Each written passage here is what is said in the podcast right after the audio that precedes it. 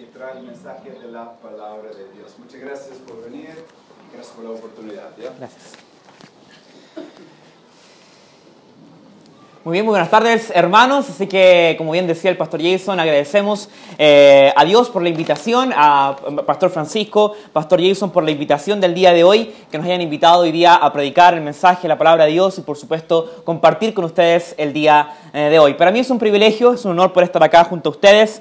Eh, ya he venido varias, varias veces a Libertad y siempre, o bueno, no, segunda, tercera vez que vengo, justo está Pastor Jason rumbo a irse, entonces parece que es casi como una tradición, así que la próxima vez que él se vaya, me tienen que invitar a mí a predicar, ¿ya? Entonces, porque ahí vamos a encomendar las manos para que él se vaya y todo el tema. Entonces, bien, para mí es un privilegio, mi nombre es, como él decía, es Jorge Muñoz, eh, tengo 26 años, soy pastor de la Iglesia Bautista Fe. En enero cumplo tres años como pastor en la iglesia, eh, así que ha sido un privilegio para mí poder servir allá en Maipú junto a mi esposa, Cristina, se puede levantar la mano, Cristina Pérez. Bien, entonces, eh, aún sin hijos, pero estamos orando por eso, hermano. Así que ore también por eso, por mí, por favor. Y también por la iglesia, le pido la razón por la iglesia, hermanos. sin duda hemos tenido una etapa de crecimiento durante este año, muchos convertidos, bautismos y familias nuevas que han llegado, así que estamos contentos por cómo el Señor ha vendido el crecimiento tanto acá en la iglesia Libertad como también allá de Fe y sé que también las demás iglesias del equipo. Así que quisiera invitarles por favor a que nos acompañen a Gálatas capítulo 2, versículo 1, por favor. Gálatas capítulo 2, versículo 1, por favor. ¿Ya? Gálatas 2, versículo 1, por favor. Vamos a ver, ver ahí un pasaje de la epístola de Gálatas. Eh, entonces vamos ahí a ver un pasaje que sin duda será de mucha bendición para nuestras vidas. Gálatas 2, versículo 1. ¿Estamos ahí, hermanos? Ya, entonces parece que algunos no llegaron el día de hoy, entonces algunos están pensando ya en la comida que viene después, quizás o no, no sé. Entonces, ya, vamos todos, estamos todos en Gálatas 2, 1, hermanos. Ya, quizás aún hoy día, quizás hay un poco ahí más de, de calor, ya quizás el calor a lo mejor no deja como que hablemos el día de hoy. Dice, después, pasados 14 años, subí otra vez a Jerusalén con Bernabé, dice Pablo llevando también conmigo a Tito. Pero subí según una revelación, y para no correr o haber corrido en vano, expuse en privado a los que tenían cierta reputación el evangelio que predico entre los gentiles. Más ni aun Tito, que estaba conmigo, con todo y ser griego, fue obligado a circuncidarse. Y esto a pesar de los falsos hermanos introducidos a escondidas, que entraban para espiar nuestra libertad que tenemos en Cristo Jesús, para reducirnos a esclavitud a los cuales ni por un momento accedimos a someternos para que la verdad del Evangelio permaneciese con nosotros. Por favor, hermanos, subraya la última frase, para que la verdad del Evangelio eh, permaneciese con nosotros. Y eso quiero hablar el día de hoy, hermanos, con ustedes, acerca de la unidad y la verdad del Evangelio. El Evangelio produce unidad. El Evangelio produce que dos personas se unan y que la iglesia y el cuerpo se unan con un fin en común. Estamos aquí no porque es un club social, Ustedes están aquí no porque hoy día han sido llamados porque hay comida o porque hay bebestibles, aunque sí lo hay está bien que la iglesia participe en eso, pero no hemos sido llamados a la iglesia para que juntos lo pasemos bien, para que juntos riamos, para que juntos comamos, aunque sí es bueno hacerlo. Estamos aquí en la iglesia porque somos solamente un cuerpo, porque somos, tenemos un espíritu y tenemos un bautismo. Estamos aquí y hay distintas personas de quizás distintas nacionalidades. Hay algunas personas que son chilenas, otras personas que son de Estados Unidos, otras personas a lo mejor no sé de qué otro país habrá representado aquí el día de hoy. Eh, muchos, eh, en mi caso yo vengo de Alemania, entonces hay mucho... Ah, no, no, una broma. Entonces no, yo soy chileno. Pero, eh, y, hay muchas nacionalidades, quizás también hay muchos trasfondos. Algunos son de, la parte quizás norte de Pudahuel, otros de la parte sur de Pudahuel, otros de la parte oriente, oeste de, de Pudahuel. Pero sin duda lo que nos une estar acá el día de hoy es Cristo Jesús. Y que nosotros estemos hoy día reunidos como iglesia es la palabra de Dios. Entonces, hoy día yo, vengo invitado, vengo de Maipú, quizás usted ni siquiera me conoce, o quizás usted dice ahí, ¿qué hace ese flaco allá parado adelante predicando la palabra de Dios? Pero ¿sabe qué? Y, quizás usted lo piensa, ¿ya? Quizás usted lo piensa. Pero ¿qué hace que nosotros estemos aquí el día de hoy? Que nos une la palabra de Dios. Nos une el, mismo evangelio que hemos creído. El mismo evangelio que yo creí fue el que usted creyó y que realmente hoy día nos deja a todos hoy día unidos, predicando y por supuesto pasando el tiempo predicando el evangelio y aprendiendo más de la palabra de Dios. Pero tristemente hay personas que son enemigos de este evangelio. O hay personas que quieren añadir cargas o añadir cosas a este evangelio. Y de esa forma la iglesia comienza a desunirse y comienza también a dividirse en cuanto a este tema. Es triste, pero hemos visto muchas iglesias divididas o desunidas en cuanto a esto, que se ponen las preferencias personales por sobre la palabra de Dios. Que algunos dicen, no, mira, tú tienes que usar eh, falda porque si usas pantalón estás casi en pecado. O no, tú tienes que hacer esto o esto otro porque de lo contrario estás casi en pecado. Tenemos la Navidad este mes. Me encanta el mes de diciembre porque me encanta pasar tiempo con la familia. Me encanta y tengo que, eh, tengo que confesarlo. Me encanta recibir regalos, ¿ya? Entonces, eh, y si alguna vez usted quiere hacerme un regalo, yo siempre lo voy a recibir. Entonces, me encanta el tema de la Navidad. A mi esposa le encanta donar con luces y le encanta el tema y le encanta el árbol también. Pero yo sé que hay algunas personas que no le encanta el árbol de Navidad. Yo sé que hay personas que no les gustan eso, pero esas cosas no nos deben desunir. Esas cosas son diferencias y preferencias que hay dentro del cuerpo de Cristo. ¿Sabe qué? Dentro del cuerpo habrá diversidades. 1 Corintios dice que habrá diversidad de dones, diversidad de talentos, pero el Señor a quien servimos es el mismo. O sea, quiero animarles, hermanos, a que usted entienda que nadie, ningún enemigo puede oponerse a la unidad del Evangelio. Recuerda el versículo 5, para que la verdad del Evangelio permaneciese con vosotros. La verdad del Evangelio, eso va a ser el tema central de, la predicación del día de hoy. La verdad del Evangelio debe permanecer con nosotros y nos debe animar a nosotros a poder seguir adelante. El pastor Jason se va a ir ahora a Estados Unidos. Mañana parece que parten, eh, si Dios lo permite así. Y hemos tenido hartas despedidas, el pastor Jason también. Eh, conversamos con Mirko y decíamos, ¿no será tanta despedidas algo premonitorio de parte de ellos? Quizás a lo mejor puede pasar un accidente, no sabemos. Ya, no, una broma, eso no va a pasar. Vamos a orar por eso. Pero hay muchas, eh, muchas celebraciones, ¿ya? Entonces, pero, y ellos se van a ir. Pero ¿sabe qué? La iglesia debe seguir funcionando. La iglesia debe seguir avanzando. Está el pastor Francisco que ha hecho un gran trabajo también en la iglesia. Y otros obreros también que están haciendo un gran trabajo en la iglesia. La unidad del evangelio no puede ser atacada, ni mucho menos que la iglesia, o sea, que la gente venga a atacar la unidad del evangelio. Tristemente, a veces pensamos que el enemigo viene de afuera pero con un chisme, con una murmuración, también la unidad del Evangelio puede venir de adentro, en la división y la desunidad. Sin ir más lejos, podemos ver el ejemplo de Nehemías. El ejemplo de Nehemías fue que Nehemías fue eh, liderado, o mejor dicho, encomendado a que él tenía que ir a reconstruir los muros de Jerusalén. Y fue a construir los muros y parece que todo iba bien. Pero recibió tres enemigos, Zambalat, Tobías y Gesem. Y ya, hasta ahí uno puede esperarlo. Bueno, eran en contrarios a Dios y eran, eran parte de, otros enemigos y, otros enemigos de Israel.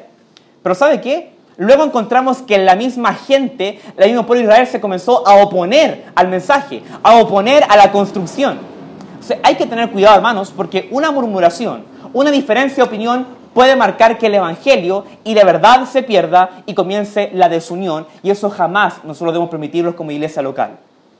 Pablo dice en Efesios que nosotros debemos guardar la unidad. ¿Sabe por qué dice guardar la unidad? Porque no debemos crear la unidad, porque ya la tenemos en Cristo. Debemos guardarla. Eso es diferente, protegerla, orar por eso y animar a la iglesia que así ocurriera. El contexto de Galatas 2 es que Pablo va a subir a Jerusalén, dice subir porque Jerusalén queda en una montaña, dice que va a subir para arreglar algún problema. ¿Sabe cuál era ese problema? Que había algunos dentro de la iglesia que decían que tenían que circuncidarse para ser cristianos y si no se circuncidaba era casi un hereje. Entonces Pablo va a solucionar ese problema porque Dios le manda y porque la verdad del Evangelio está siendo atacada por esta falsa enseñanza. Ya es cierto, quizás en el contexto de la iglesia local del día de hoy no habrá esa pelea, no habrá una pelea de decir, oye, tienes que circunciarte, oye, no tienes que circunciarte. Pero sí habrán otro tipo de diferencias. Ya nombré una, por ejemplo, el pantalón. La música es otro. Ah, vas a tocar cajón peruano, eres del diablo. Vas a tocar guitarra eléctrica, eso es del diablo. Y todas esas cosas pueden ir surgiendo y al momento de, escucharlo puede ser una tontería, pero pequeñas cosas, murmuraciones, pueden llevar a que el Evangelio, la unidad, pueda ser trastocada y lamentablemente la iglesia se pueda ver afectada. ¿Sabe qué? No somos de alguna persona, somos de Cristo. Y tenemos que defender eso y tenemos que animarnos a que juntos avancemos en esa unidad. Entonces vamos a avanzar en el relato y quiero llevarles ahí al texto de Gálatas. Entonces, en este debate habían, o en esta, en esta reunión que tiene Pablo ahí en Gálatas, habían dos posturas. Por, una, por un lado, Pablo decía que el Evangelio era por gracia, y por otro lado, habían algunos que decían que era por gracia, más alguna obra que tenían que hacer. Pero quiero llevar a que usted tenga dos aplicaciones el día de hoy. Dos aplicaciones que usted debe llevar a casa y que usted debe animarse a entender que la libertad y la unidad del Evangelio deben ser protegidas. Como punto número uno, para que el Evangelio y la unidad pueda seguir avanzando, debemos aceptar la libertad de todos los que están en Cristo Jesús. Debemos aceptar la libertad de todos los que están en Cristo Jesús. Mira que dice el 3, por favor, Galatas 2, 3. Galatas 2, versículo 3. ¿Estamos ahí, hermanos? Ya. Más ni a un Tito, que estaba conmigo con todo y ser griego, es interesante, porque como era griego no tenía que pasar por los rituales de, de Israel, fue obligado a circuncidarse. Imagínense, hermano, fue obligado a hacer algo que él no tenía que hacer por causa de nada. Fue obligado, fue impuesto, fue una regla, una regla impuesta que él tenía que tener a causa de ser un cristiano. La gente le dijo, no, si tú no te circuncidas, nosotros no vamos a aceptar que tú seas un cristiano. Eso decían un grupo de, de judíos. Fue obligado a circuncidarse. Cuatro. Y esto, a pesar de que los falsos maestros, el falso hermano dice, dice introducidos a, ¿cómo dice hermanos? La palabra introducido da a entender que estaban dentro del cuerpo. La palabra introducido daba a entender que estaban allí dentro de la iglesia. Estaban siendo introducidos como eran lobos, pero estaban vestidos como ovejas. Estaban introducidos poniendo cosas por sobre la carga de los otros. Pero ¿sabe qué? Cuando llegamos a Cristo, encontramos que su yugo es fácil y ligera su carga. ¿Qué sería nosotros si no hubiese sido así? Usted lo, lo vivimos eh, el día de ayer, creo que fue, ¿no? 8 de diciembre. Ni recordaba que había un feriado el día de ayer. El día 8 de diciembre está yendo por las noticias y sabe que hay gente que estaba arrastrándose por kilómetros a una estatua de yeso, autoflagelándose. Y yo me pregunto, ¿qué clase de Dios quisiera eso, quisiera sus hijos? O estos, estos pseudo santos, ¿se satisfacen con esas mandas? Hermanos, eso es poner cargas, eso es poner cosas sobre la gente. Pero cuando llegamos al Evangelio y cuando llegamos a los pies de Cristo, tenemos libertad para con Él. Hemos sido desatados de las garras del pecado, ya no somos esclavos, somos libres en Cristo. Y parece que su iglesia, parece que su iglesia, ¿cómo se llama su iglesia? Ya, parece que algunos que ni siquiera saben en qué iglesia van. ¿Cómo se llama la iglesia? A ver, ¿a cuál voy? Ya, si no, si no sabe, puede salir un rato para afuera y ver el nombre. Se llama libertad, ¿ya? Libre, libres en Cristo. Tenemos libertad en Cristo. Y tenemos que respetar la libertad que tenemos todos nosotros. Miren lo que dice el versículo eh, 4. Introducidos a escondida que entraban, ¿para qué dice, hermanos? Para espiar nuestra libertad, así como se metían escondidas, así, a ver, a ver, ¿qué están haciendo ellos? A ver, a ver. Empezaban a hacer así. Que tenemos en Cristo Jesús, para reducirnos a esclavitud a los cuales ni por un momento, o sea, ni siquiera hubo una chance, porque ni por un momento accedimos a someternos para que la verdad del Evangelio permaneciese con nosotros. Lo que Pablo está defendiendo es la libertad que solamente el Evangelio puede darnos a nosotros. Hermanos, antes de conocer a Cristo, yo pensaba que por obras tenía que ir al cielo. Y pensaba que portándome bien yo iba al cielo. Y pensando que obedeciendo mejor a mis padres iba a ir al cielo. Pero cuando conocí a Cristo me di cuenta que soy libre de todas esas garras, de toda esa esclavitud y puedo tener libertad en Cristo. Y cuando alguien viene a descuidar eso, cuando alguien viene a ponerme una carga sobre eso, tenemos que defenderlo, porque a nosotros no nos costó nada, pero a Dios le costó su Hijo. Tenemos que defender esa libertad, hermanos. Tenemos que defender esa unidad, esa unidad que tenemos en el Evangelio. Vamos a ver algunos pasajes que nos van a demostrar un poco acerca de la libertad que tenemos en Cristo y a no poner carga sobre otros. Vamos a Hebreos capítulo 9, por favor, hermanos. Hebreos 9, versículo 9, por favor.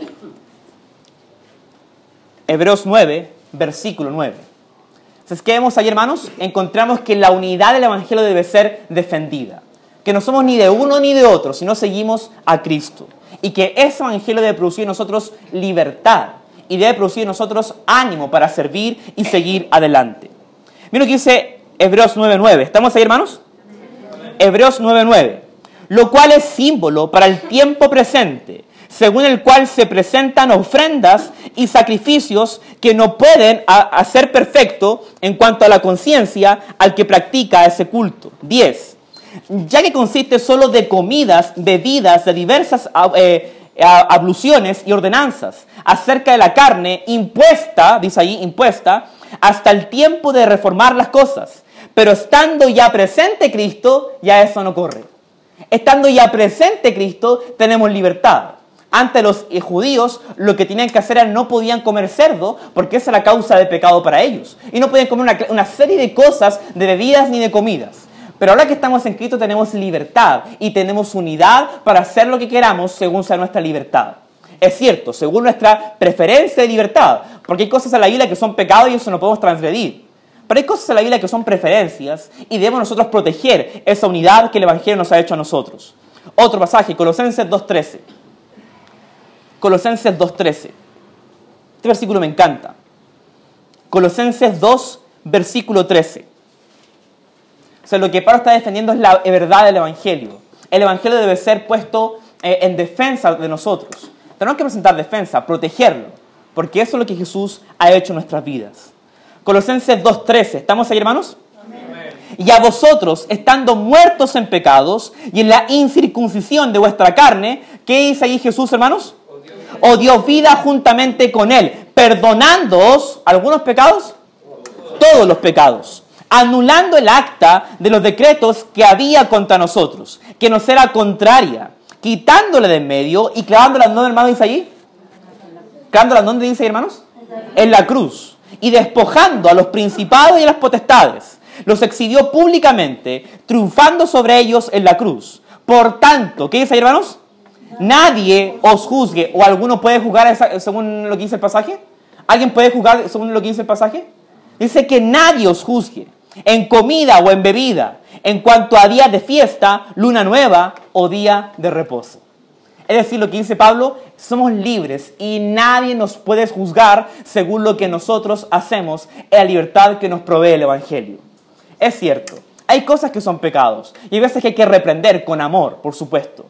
Pero hay cosas que son libertad para nosotros, que podemos hacer según lo que nuestra conciencia nos diga. Y cada uno tendrá, de acuerdo a la palabra de Dios, discernimiento para discernir lo que es bueno y lo que es malo. Pero hermanos, no descuide la unidad que el Evangelio provee. Porque una murmuración, una, una, poner algo quizás sobre la carga del otro hermano, decir algo que no está de acuerdo a la Biblia, puede derivar a que el Evangelio pueda ser diluido. Y Pablo dice, ¿tan necios soy ustedes? Que hace pronto yo ya me había partido ustedes y ahora están fascinados con un falso evangelio. Fascinados significa hechizados. Hermanos, no deje usted que ningún falso hermano, ningún falso maestro entre y comience a predicar otro evangelio. Porque como dice Pablo, si un ángel del cielo descendiera, ¿qué debemos hacer nosotros y se anuncia otro evangelio? ¿Qué pasa con esa persona? Sea anatema porque no debemos ni escuchar ni prestar atención a falsas enseñanzas que el diablo nos, eh, nos, invita a meter dentro del cuerpo de Cristo. Colosenses 2.18. Colosenses 2.18. Nadie os prive de vuestro premio, afectando humildad y culto a los ángeles, entremetiéndose en lo que no ha visto, vanamente hinchado por su propia mente carnal. Es, es fuerte el pasaje que sale ahí. Es fuerte el pasaje. Entonces quiero animarle, hermanos, a que usted proteja su iglesia. Tiene usted la chance, hermanos, de que el próximo año usted dé el siguiente paso como iglesia local. Tiene usted la chance, hermanos, de que el siguiente año usted pueda seguir avanzando en el cuerpo de Cristo. Pero un pastor ahí me dijo lo siguiente. Cuando la iglesia crece, ponte alerta. Cuando la iglesia crece y avanza, ponte alerta. Porque vendrán falsos maestros y falsos hermanos y querrán destruir lo que el Señor ha hecho en su iglesia. Cuando la iglesia crece hay que tener cuidado, hermanos. Y no digo que hoy parece que el pastor vino solamente a retarnos porque nosotros queremos crecer. Es cierto, es bueno crecer, pero hay que estar alerta. Con una mano, como hacía Nehemías en el muro, y con la otra defendiendo el muro. ¿Por qué? Porque el enemigo va a querer quitarnos la libertad que tenemos en Cristo. Hay tantas falsas enseñanzas el día de hoy, tantas falsas doctrinas el día de hoy que se intrometen y si usted no tiene cuidado, puede intrometerse y causar mucho daño dentro de la iglesia local. Como, dice Pablo en Gálatas, dice que un poco de levadura, ¿qué hace, hermanos? Leuda toda la masa. Cuidado, hermanos. Sea hombre y mujeres fieles, porque el Señor de eso desea en su iglesia local. Colosenses 2.20. Colosenses 2.20. ¿Sabes qué es lo que estamos viendo, hermanos? Proteja y defienda la libertad que tiene cada hermano según la libertad que Jesús le ha dado su vida. Colosenses 2.20, para proteger la unidad del Evangelio. Colosenses 2.20. ¿Estamos ahí, hermanos? Pues si habéis muerto con Cristo, en cuanto al rudimento del mundo, ¿por qué, como si vivieseis en el mundo, os sometéis a preceptos? tales como no manejes, ni gustes, ni aún toques, en conformidad a mandamientos y doctrinas de qué dice hermanos ahí? De hombres, cosas que todas se destruyen con el uso. Hermanos, doctrinas de hombres, pensamiento de hombres. En el seminario le digo a los chicos que nadie les dé a ustedes teología traspasada que nadie les venga a imponer sus pensamientos en su cabeza. Usted lea la palabra, vea unidad del Evangelio y defienda, y defienda digo, la unidad del Evangelio. Sea como los, los, la iglesia de Berea, en Hechos. La iglesia de Berea, ¿qué es lo que hacía? Pablo iba predicando y ¿qué hace la iglesia de Berea? Veía la Biblia, en la Biblia si lo que Pablo decía era correcto o no era correcto. Defienda su iglesia local, hermanos. Amén. usted, siempre digo, digo esto en mi iglesia. Usted está en un lugar muy bien ubicado hay locales comerciales al frente, hay locales comerciales al lado, hay locales comerciales... De hecho, si uno piensa, hay locales comerciales en todo lugar aquí de la, de la iglesia. Uno puede comer churrascos, comida china. ¿Ha visto algunos después del culto y para allá también? En sushi también... Uy, me dio hambre ahora, hablando de eso. Entonces, eh, ¿en qué iba yo, hermanos? Ya. Entonces, eh, y tiene usted muchos locales comerciales.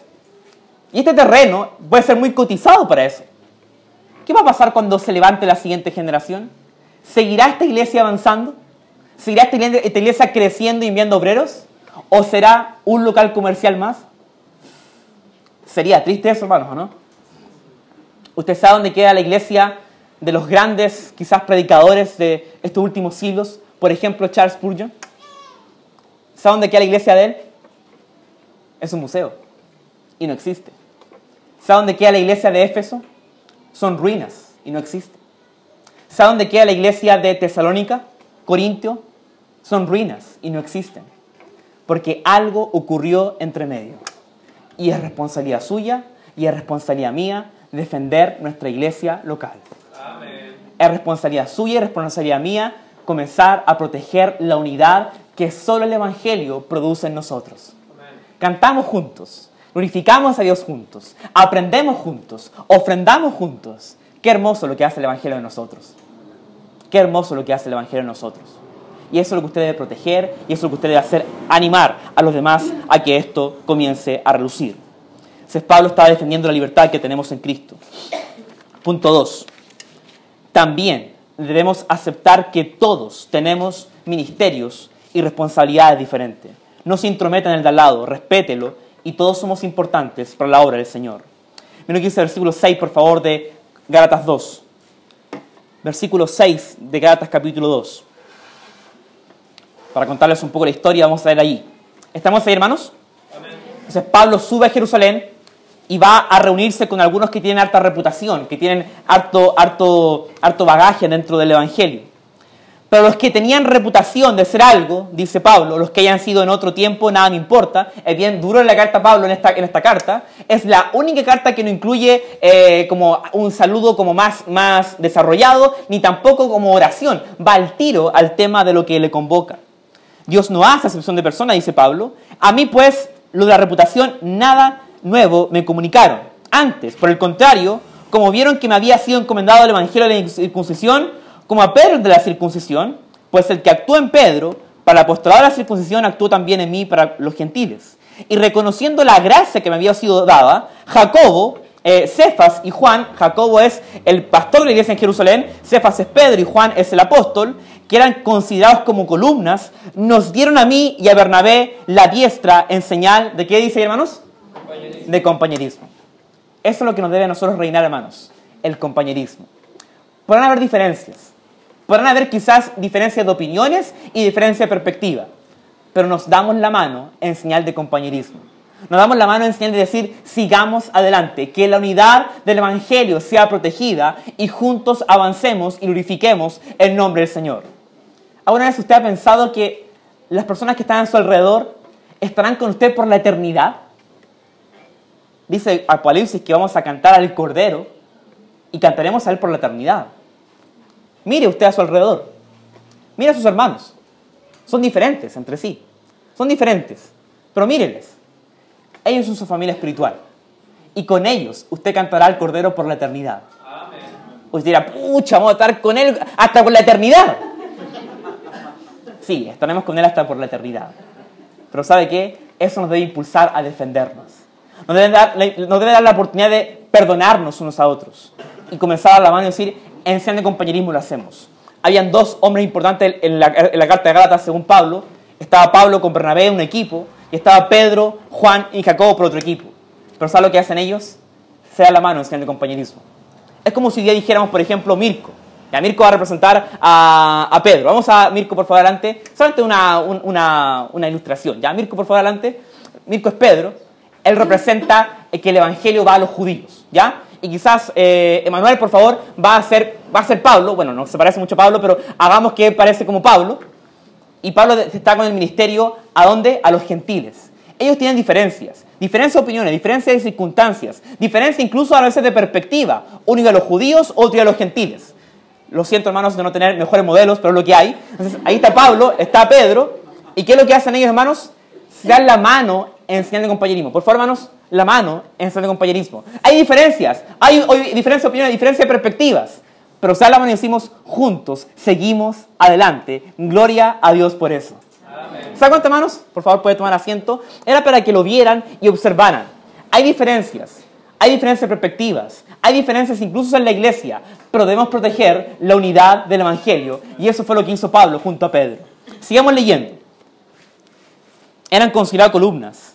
Nos dieron a mí y a Bernabé la diestra enseñando compañerismo para que nosotros fuésemos a los gentiles y ellos a la circuncisión. 10. Solamente nos pidieron que nos acordásemos de los pobres, mira interesante, y el cual también procuré con diligencia hacer. Los apóstoles aceptaron y reconocieron el trato. Dijeron, Pablo y su equipo habían sido llamados a predicar a los gentiles. Pedro y los otros apóstoles habían sido llamados a predicar a los judíos. Pero el Evangelio es uno y eso hace que todos seamos uno, para la gloria de Cristo Jesús. Vamos a un pasaje, hermanos, para concluir. 1 Corintios 1, versículo 10, por favor. 1 Corintios 1, versículo 10. ¿Qué encontramos ahí, hermanos? Encontramos lo que nos debe unir a todos nosotros. Lo que quiero que usted se vaya hoy día a casa es recordando que debe proteger la unidad del Evangelio, para que la verdad del Evangelio permanezca y siga adelante. Hay diferencias de perspectivas, de, quizás de opiniones, pero la unidad del Evangelio debe producir nosotros que sigamos adelante. 1 Corintios 1.10. ¿Estamos ahí, hermanos? Estamos en primera, creo que todos estemos ahí, hermanos, para que todos estemos ahí atentos a lo que dice el pasaje, porque es importante. 1 Corintios 1.10. ¿Estamos ahí, hermanos? Os ruego, pues, hermano, dice Pablo, os ruego. Nos dice el tema de que nos está rogando para que cumplamos esto lo que dice a continuación. Os ruego, pues, hermanos, por el nombre de nuestro Señor Jesucristo, que habléis todos, ¿cuántas cosas dice ahí, hermanos? Una misma cosa y que no haya, subrayo por favor hermanos, no haya entre vosotros divisiones, sino que estéis perfectamente unidos en una misma mente y en un mismo parecer. Me encanta el pasaje, hermanos. ¿Y sabe qué? Me encanta cómo la iglesia primitiva lo llevó a cabo. En Hechos 2, en Hechos 3, vemos que todos tenían el mismo sentir. Vemos que todos teníamos el mismo corazón. Usted evalúe su vida. ¿Estaría aportando yo la unidad del Evangelio? ¿Estaré yo aportando a la unidad de la iglesia? ¿Estaré yo aportando a la verdad? ¿O quizás estoy quizás siendo como una piedra de tropiezo para que la iglesia pueda tener diferencias y no hayan cosas que nos unan más? ¿Estaré usted, usted, estará hablando una misma cosa con otros? ¿Usted estará teniendo la misma mente de Cristo? ¿O quizás está remando, como dice un buen chileno, para otro lado? Le animo, hermanos, a que usted proteja la unidad del Evangelio. Le animo para que usted proteja la unidad de la iglesia, porque habrán falsos hermanos y falsos maestros que quieran atacar la iglesia local. Y es su responsabilidad y es mi responsabilidad proteger la unidad que solamente el Evangelio nos puede dar. ¿Usted agradece a Dios por su iglesia local, hermanos? ¿Agradece a Dios por lo que ha hecho la vida de los hermanos también? Proteja su iglesia, ore por su iglesia, avance con su iglesia y esté también dando al brazo a torcer y sirviendo en su iglesia para que la unidad del Evangelio pueda seguir avanzando. ¿Cuántos hoy día se comprometen para aprobar y ayudar a la unidad del Evangelio? ¿Cuántos se comprometen el día de hoy? Quiero que sea su decisión, porque el día de hoy usted puede determinar que su iglesia tome otro rumbo y siga adelante para la gloria y alabanza del Señor Jesús. Oramos, hermanos. Gracias, Padre, por este hermoso tiempo que usted nos da a nosotros. Y gracias por tu amor y por tu misericordia. Ayúdanos como hijos tuyos y como iglesia tuya a proteger la unidad del Evangelio, a juntos avanzar, a juntos unificar tu nombre. En el amor de Jesús pedimos eso. Amén.